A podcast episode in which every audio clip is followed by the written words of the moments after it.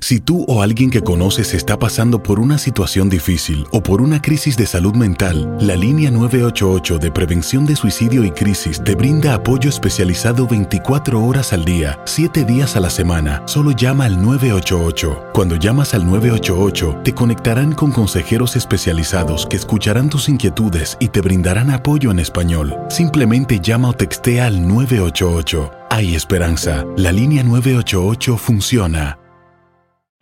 En Ford creemos que ya sea que estés bajo el foco de atención o bajo tu propio techo, que tengas 90 minutos o 9 horas, que estés empezando cambios o un largo viaje, fortaleza es hacer todo, como si el mundo entero te estuviera mirando.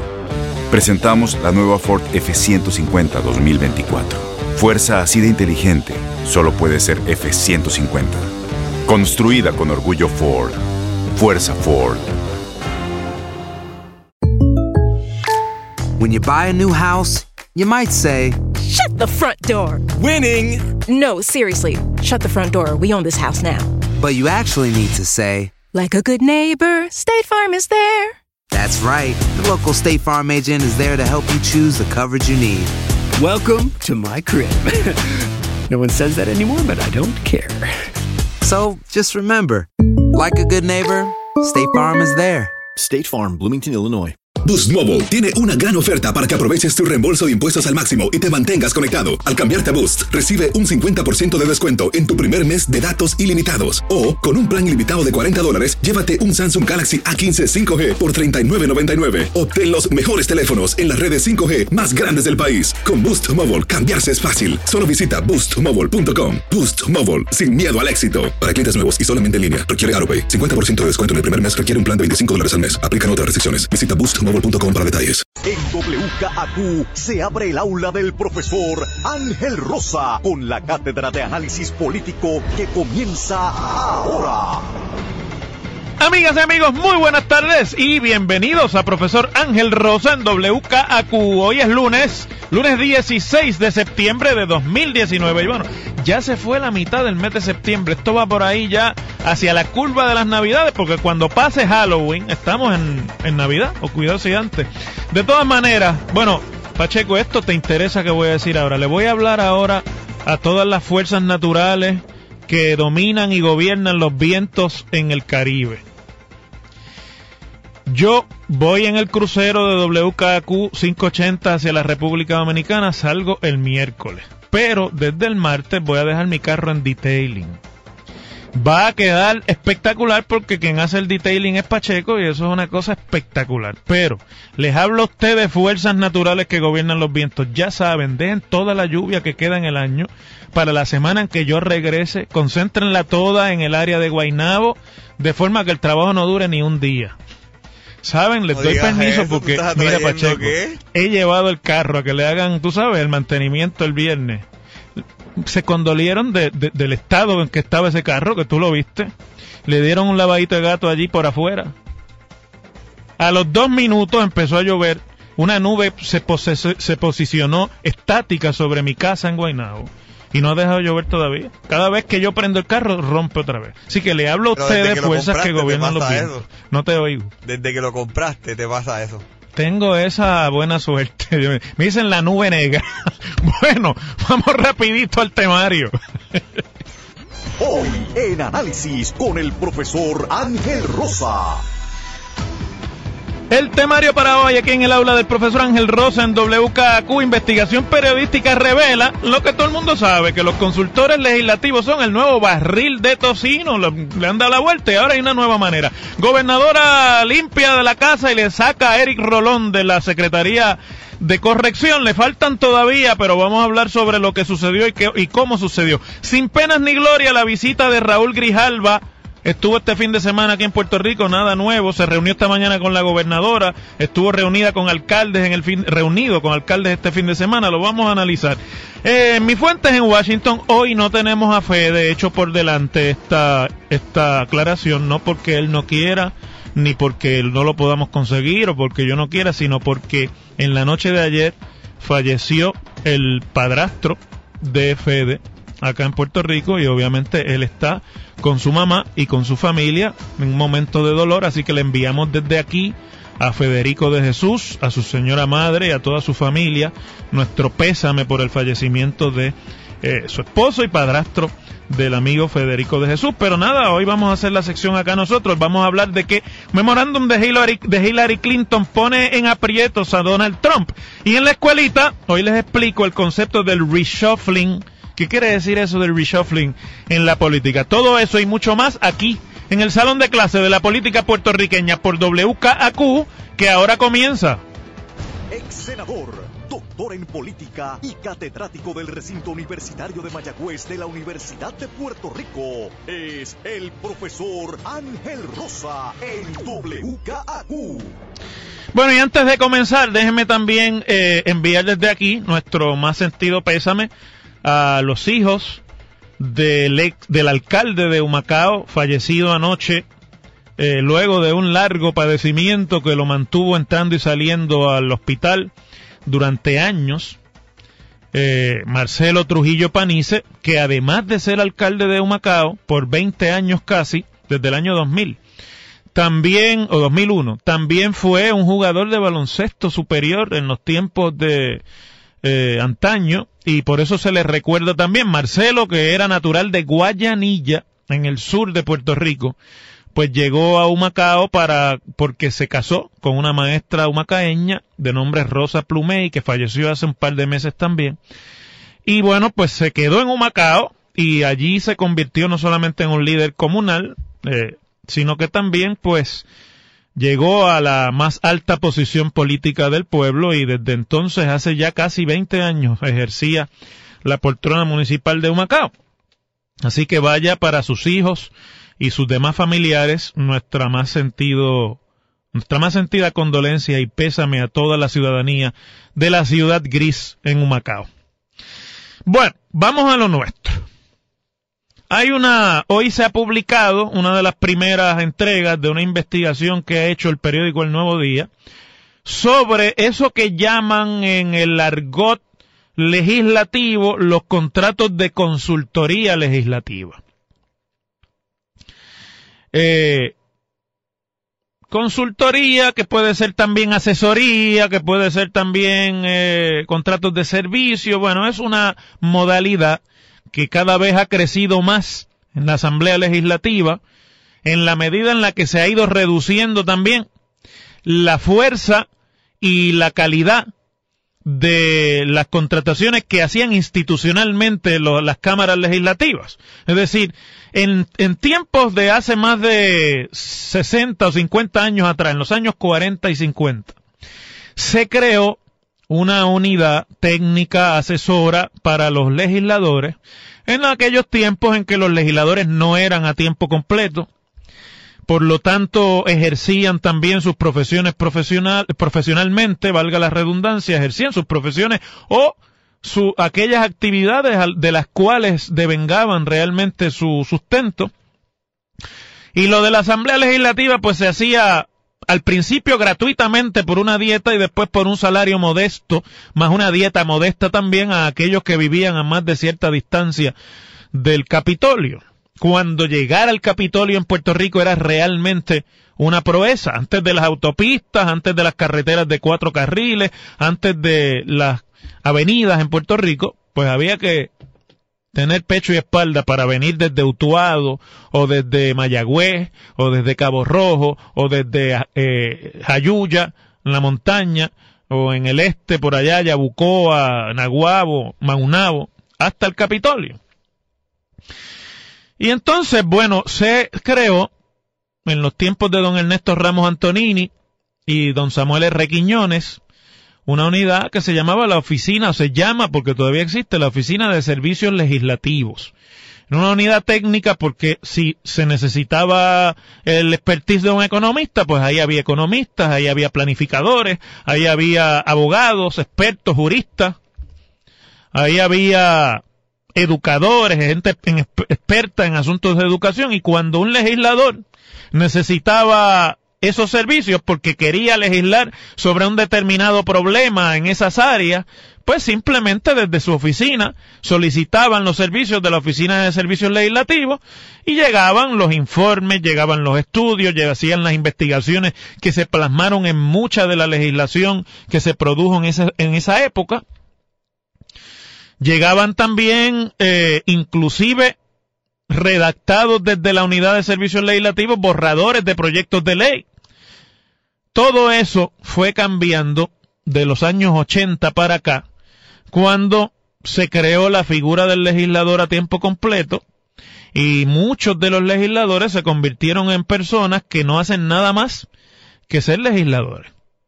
Aunque tengan su profesión, no la ejercen y están 24 horas, 7 días a la semana, 365 días del año dedicados al asunto legislativo. Pero en esa misma medida, fueron también desde los años 80 para acá liberalizando y entonces a base de la relación que un legislador tiene con el presidente o tenía con, con el presidente, empezaron a asignarle presupuesto a las oficinas de los legisladores para que contrataran gente, para que crearan en sus propias oficinas eh, equipos de trabajo separados de servicios legislativos. Si ese legislador presidía comisión, pues se le asignaba además un presupuesto en la comisión para que también hiciera ese tipo de contrataciones.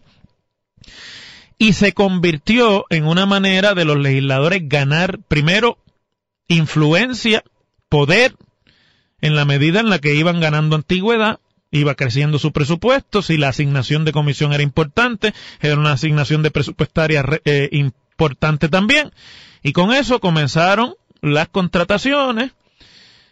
Además de eso, obviamente, quien maneja el presupuesto de las cámaras, que son los presidentes, pues guardaban para sí y guardan para sí una tajada preferencial de ese dinero discrecional que existe allí para contrataciones y empezaron a crear, aparte de servicios legislativos, las oficinas de asesores del presidente, que son asesores, consultores, disque para la faena legislativa de los presidentes de Cámara, sobre los cuales por su responsabilidad administrativa recae gran parte de la actividad legislativa también. Lo mismo con los portavoces, lo mismo con los presidentes de Hacienda y de Gobierno, etcétera, etcétera. Luego a los legisladores de distrito, en la medida en la que eh, los, las cámaras legislativas fueron perdiendo poder frente a los alcaldes, una vez ocurrió la reforma municipal del 89 y cuando se dividió la papeleta que antes era una sábana que contenía desde el gobernador hasta los asambleístas municipales, cuando se fue separando la papeleta y los alcaldes empezaron a ganar poder político separado del partido y del, y del gobernador o del presidente del partido, eso ocurrió también eh, en los años 80, pues entonces ya había que asignarle presupuesto a un legislador porque de momento estaba en pugna con el alcalde de su pueblo y tenía una batalla política por el poder allí y había que desde la Cámara de Representantes o desde el Senado, con dinero público, pues engordar la fuerza del legislador frente a la del alcalde en esas batallas. Yo recuerdo, vamos, es más, me acuerdo cuando yo era, todavía no podía votar y hubo una disputa como esa en mi pueblo entre el entonces representante que era el hoy alcalde, José Guillermo Rodríguez, y el entonces alcalde, el, poderosísimo alcalde que fue y presidente casi vitalicio de la Asociación de Alcaldes, Benjamín Cole. Y bueno, pues en la Cámara adoptaron a José Guillermo Rodríguez, que ya se perfilaba como el sustituto de Benjamín. Y todo eso se hizo eh, en tiempos en que esto comenzaba, pero estoy hablándoles de hace 20 o 30 años atrás, ya eso ha ido cambiando. Y entonces las consultorías se han convertido en un gasto principalísimo de las cámaras legislativas, de su presupuesto. En la Cámara de Representantes este cuatrenio nada más, dice la investigación que hizo el Nuevo Día, una evaluación que, que cubre desde el 2 de enero de 2017 al 23 de mayo de 2019, eh, y firmada este artículo por Wilma Maldonado Arrigoitía y Laura Quintero, el presupuesto de consultores, de consultoría, asciende a 18.7 millones de dólares solamente para servicios de consultoría. No, ese no es el presupuesto de contratos, ese es el de contratos de consultoría nada más. 6 millones de los cuales están concentrados en 10 personas naturales o jurídicas, o sea, compañías de estas incorporadas, el día después de las elecciones. Para el guiso, porque de eso es que se trata. Y pues hoy empezamos a ver los detalles de esta investigación que se da justo después de que las autoridades federales el viernes pasado, o por lo menos se hizo público el viernes pasado en la noche casi, citaran como testigo en la investigación de contrato fantasma del Senado al presidente del Senado, Tomás Rivera Chats. Pero ahí no es donde único hay eh, traqueteos de contrato. Y el nuevo día, que parece que estaba siguiéndole la pista a esto, pues muy, muy coincidentalmente, de casualidad, ¿verdad? Pues saca esta investigación justo cuando se da a conocer que los federales andan tras la pista de los fantasmas y de tomar Rivera Chats directamente. La unidad de investigaciones del Nuevo Día ha ido o ha sacado hoy a relucir algunas de las contrataciones que ocurren bajo este esquema pero que mire, esto es algo que ni es nuevo, ni es la primera vez que se publica, ni desgraciadamente va a dejar de ocurrir. Dan el ejemplo del legislador del distrito de San, Sebastián, Isabela y Las Marías, se llama Félix Lasalle Toro, que contrató a una artesana del pepino que se llama Vilma Julia Méndez, con una corporación que se registró el día en que el legislador tomó posesión de su puesto y es un legislador de primer cuatro que se llama Mercalia, la corporación, una corporación con fines de lucro para dedicarse al asesoramiento de seguridad y arte. Y porque usted dirá, pero una, una, una artesana con una compañía de asesoría en seguridad, puede ser de lo que sea. Ahora van a ver de qué cosas son. Pues la Salle Toro se convirtió inmediatamente después de juramentar en el presidente de la Comisión de Seguridad Pública de la Cámara y por lo tanto tiene que tener algo que ver con seguridad los contratos. Poco después contrató a Mercalia, o sea, la compañía de la artesana Vilma Julián, eh, para que le asesorara en esas áreas. El 2 de enero juró eh, la Salle Toro como representante y ese mismo día se registra Mercalia Inc. en el Departamento de Estado y para asesorar en seguridad y arte, como ya les dije, el 9 de febrero Mercalia recibe un contrato de cuatro mil dólares al mes para ofrecer servicios de asesoría en seguridad pública y asuntos legislativos. Y el 4 de agosto, Mercalia firma un contrato de 8 mil dólares de consultoría para el mismo legislador y se añaden responsabilidades de asistir a sesiones, vistas, reuniones, inspecciones y representar al legislador en actividades. Un ayudante. El 15 de octubre, por cierto que es la fecha de mi cumpleaños, fíjate, la Cámara firmó un tercer contrato para Mercalia por 2.400 dólares, enmienda dos veces para añadirle 1.600 dólares más se elimina la consultoría en seguridad y solo se requiere asistir al representante en inspecciones oculares, o sea, servirle de ayudante eh, y representarlo en actividades. Y el 28 de febrero, pues venció ese contrato. El 7 de de, el 28 de febrero de 2019, no de 2020 y la corporación de 2017, como fue originalmente, perdón. Y el 7 de agosto de este año la corporación presentó ante el Departamento de Estado una, un certificado de disolución. Entonces usted dice, bueno, pero ¿cómo que asesoraba en seguridad una artesana? Ah, la contestación es que la asesoría en seguridad la brindaba Aníbal Mercado, un ex policía retirado, pensionado de la policía, que es el esposo de Julián. O sea que está hecho a la medida el contrato para las necesidades laborales de Julia y de su esposo. Y hay otros más. Entre otros se habla de un contrato que sin solicitud, o sea, sin ningún tipo de solicitud, eh, hizo la oficina del portavoz de la mayoría del PNP en la Cámara, el representante de Ciales y Barceloneta, me parece que es, Gabriel Rodríguez Aguiló, a una empresa que se llama Mindful Body Wellness Services Corporation.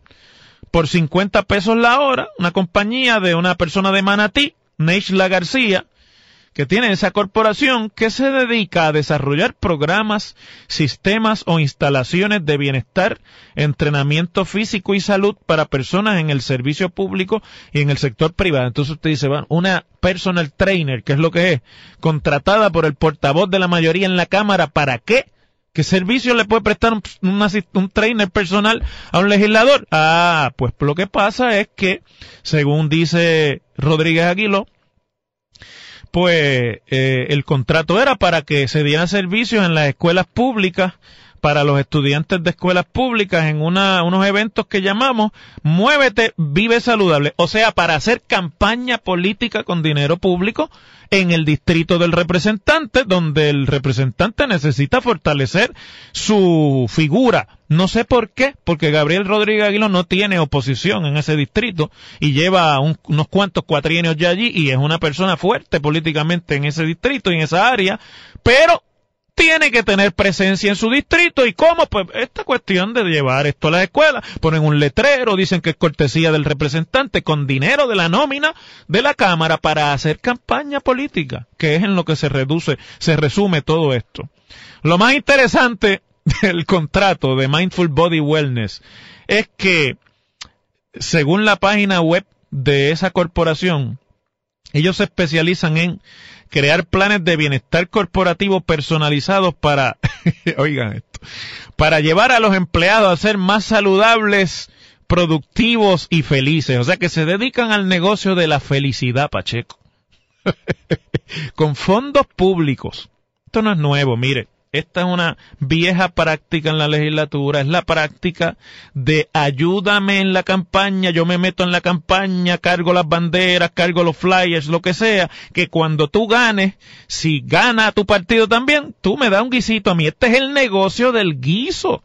Y eso ha sido así por décadas y décadas y décadas. Lo triste de esto es que los electores en Puerto Rico han venido ya prácticamente a aceptarlo y a pensar que esos son parte de los vicios de la democracia en cuyo nombre hay que permitir que se utilice los fondos públicos para que los políticos hagan campaña.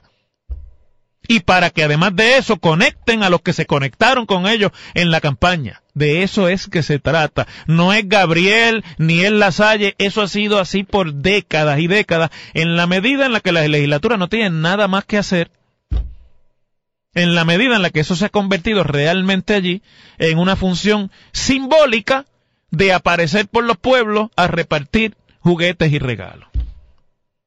Las cosas como son. En WKAQ se abre el aula del profesor Ángel Rosa. Conoce de primera mano cómo se bate el cobre en la política. Las cosas como son. Profesor Ángel Rosa en WKAQ.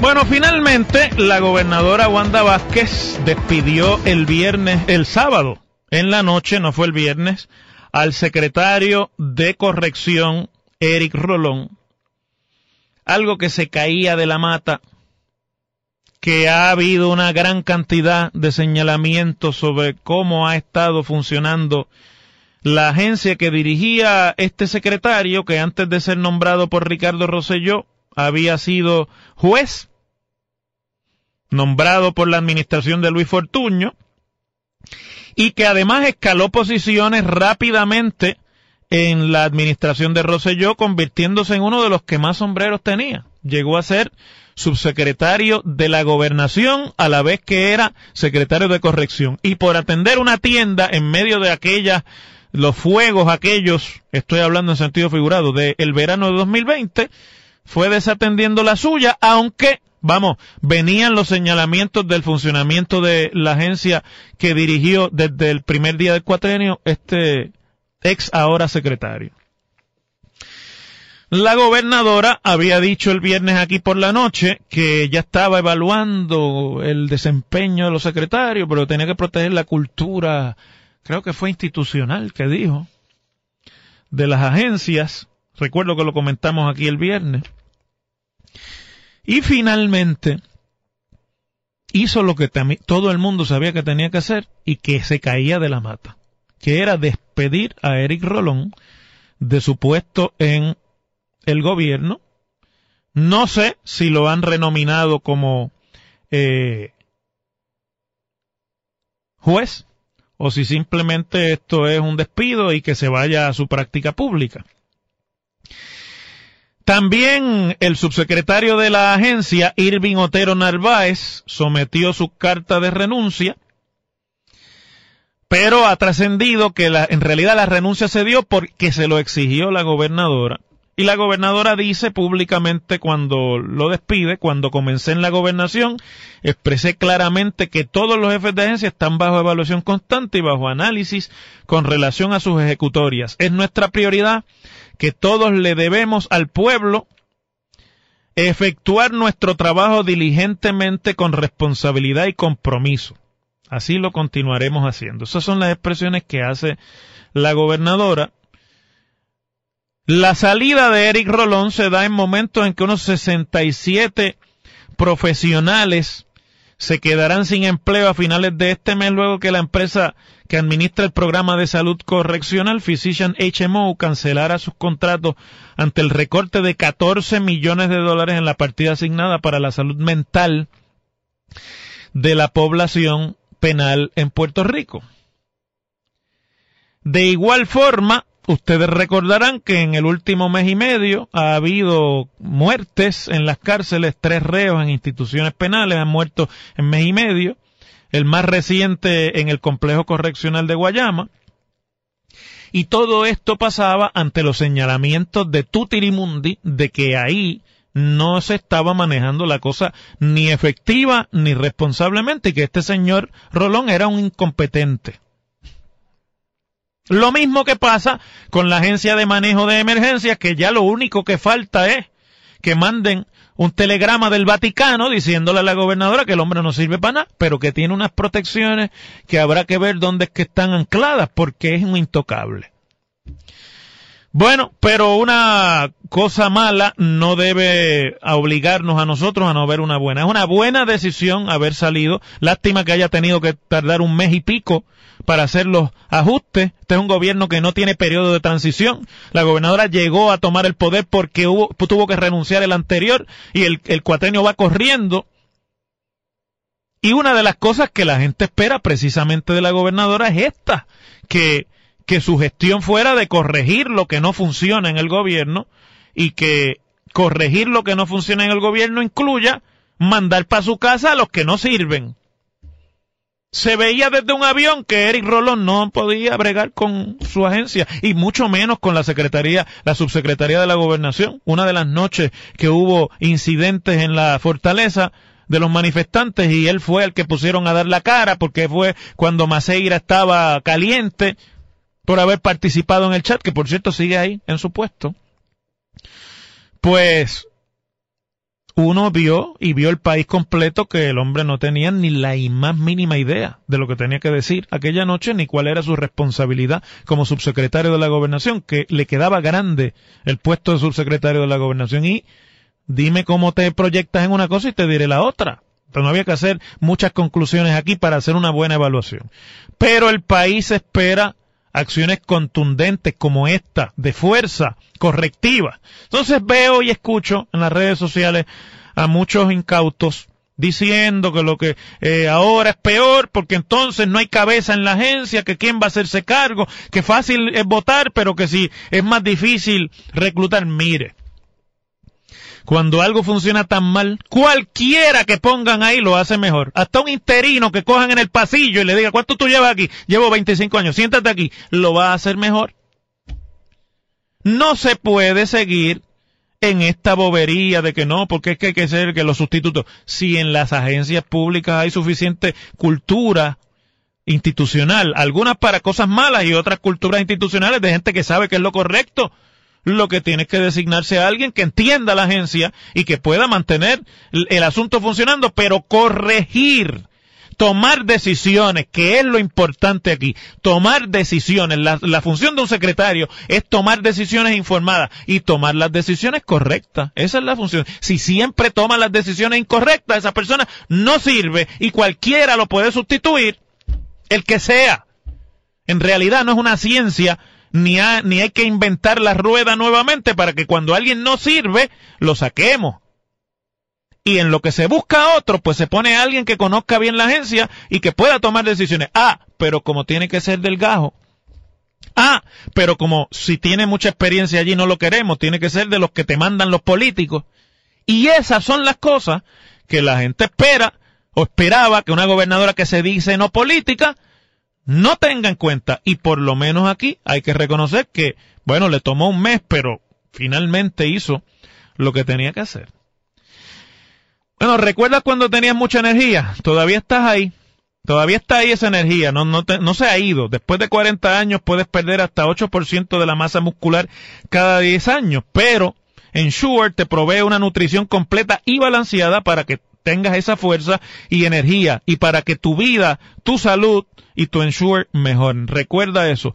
Se trata de recuperarla porque está ahí. Tu vida, tu salud, tu Ensure. Mensaje de Abbott's Laboratories. Vamos a la pausa. Aloha mamá. Sorry por responder hasta ahora. Estuve toda la tarde con mi unidad arreglando un helicóptero Black Hawk. Hawái es increíble. Luego te cuento más. Te quiero. Be All You Can Be, visitando goarmy.com diagonal español.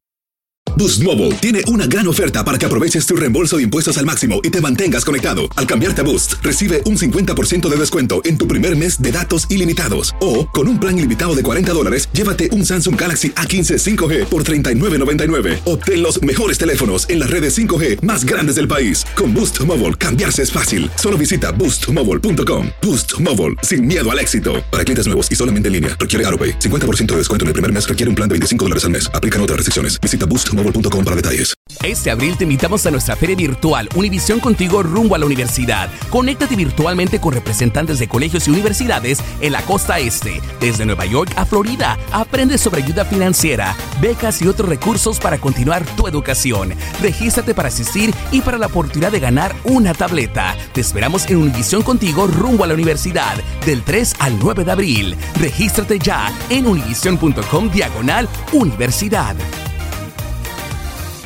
¿Te preocupas por tu familia? Entonces, ¿por qué darles solo huevos ordinarios cuando pueden disfrutar de lo mejor? Eggland's Best, los únicos huevos con ese delicioso sabor fresco de granja, además de la mejor nutrición, como 6 veces más vitamina D, 10 veces más vitamina E y 25% menos de grasa saturada que los huevos regulares, además de muchos otros nutrientes importantes. Así que, dales los mejores huevos. Eggland's Best, mejor sabor, mejor nutrición, mejores huevos.